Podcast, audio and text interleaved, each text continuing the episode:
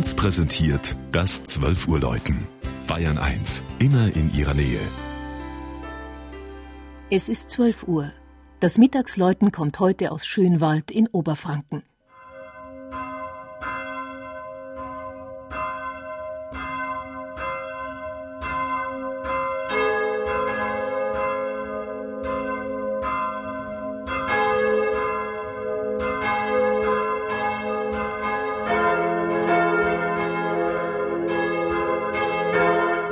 Der neubarocke Zwiebelturm der Kirche Marie Verkündigung begrüßt die Besucher am südlichen Ortseingang von Schönwald.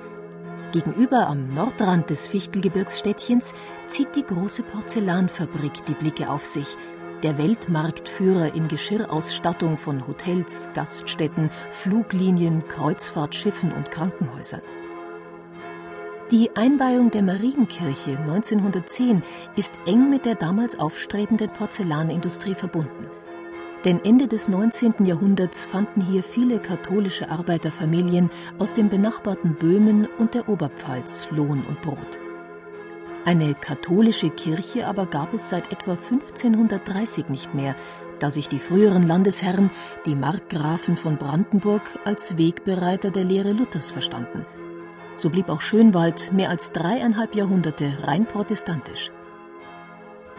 Auch nach dem Zuzug von katholischen Porzellanarbeitern ab 1880 und von Vertriebenen nach dem Zweiten Weltkrieg lebten und leben die Schönwalder Katholiken immer noch in der Diaspora.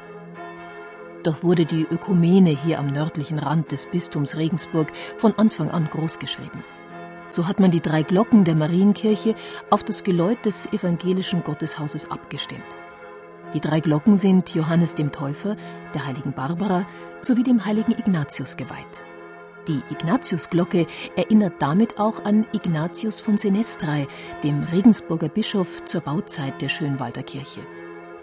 Das kleine Gotteshaus beeindruckt mit seinem hellen, großzügigen Altarraum – Besonders in den Blick fällt der ungewöhnliche neubarocke Ambo vor dem Hochaltar. Bis man ihn bei der Öffnung des Altarraums im Sinne des Zweiten Vatikanischen Konzils ins Zentrum versetzte, stand er als Kanzel an der Kirchenwand.